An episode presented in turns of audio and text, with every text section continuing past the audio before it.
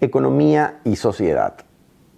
¿Cómo han experimentado las mujeres esta pandemia que estamos viviendo? Recordemos que el 70% del empleo en comercio y servicios son mujeres y son justamente estos dos sectores quienes más se han eh, impactado negativamente por la pandemia.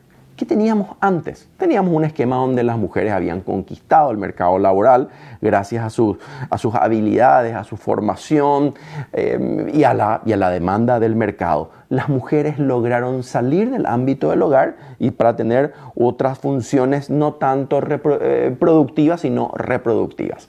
Sin embargo, podemos entender que la pandemia les ha devuelto a las mujeres de los lugares del trabajo al hogar Hoy la escuela ha vuelto al hogar. Las madres, las, mujeres que, tienen hijos, además de hacer sus trabajos a distancia, también son docentes. Por lo tanto, se agregan, se agregan tareas a estas mujeres que tienen que resolver también sus actividades laborales. Y si no la tienen, tienen que buscar. Por lo tanto, un segmento de los, entre los más golpeados y más afectados por esta pandemia en términos de tiempo de trabajo es las mujeres y principalmente por la vuelta al hogar que representa.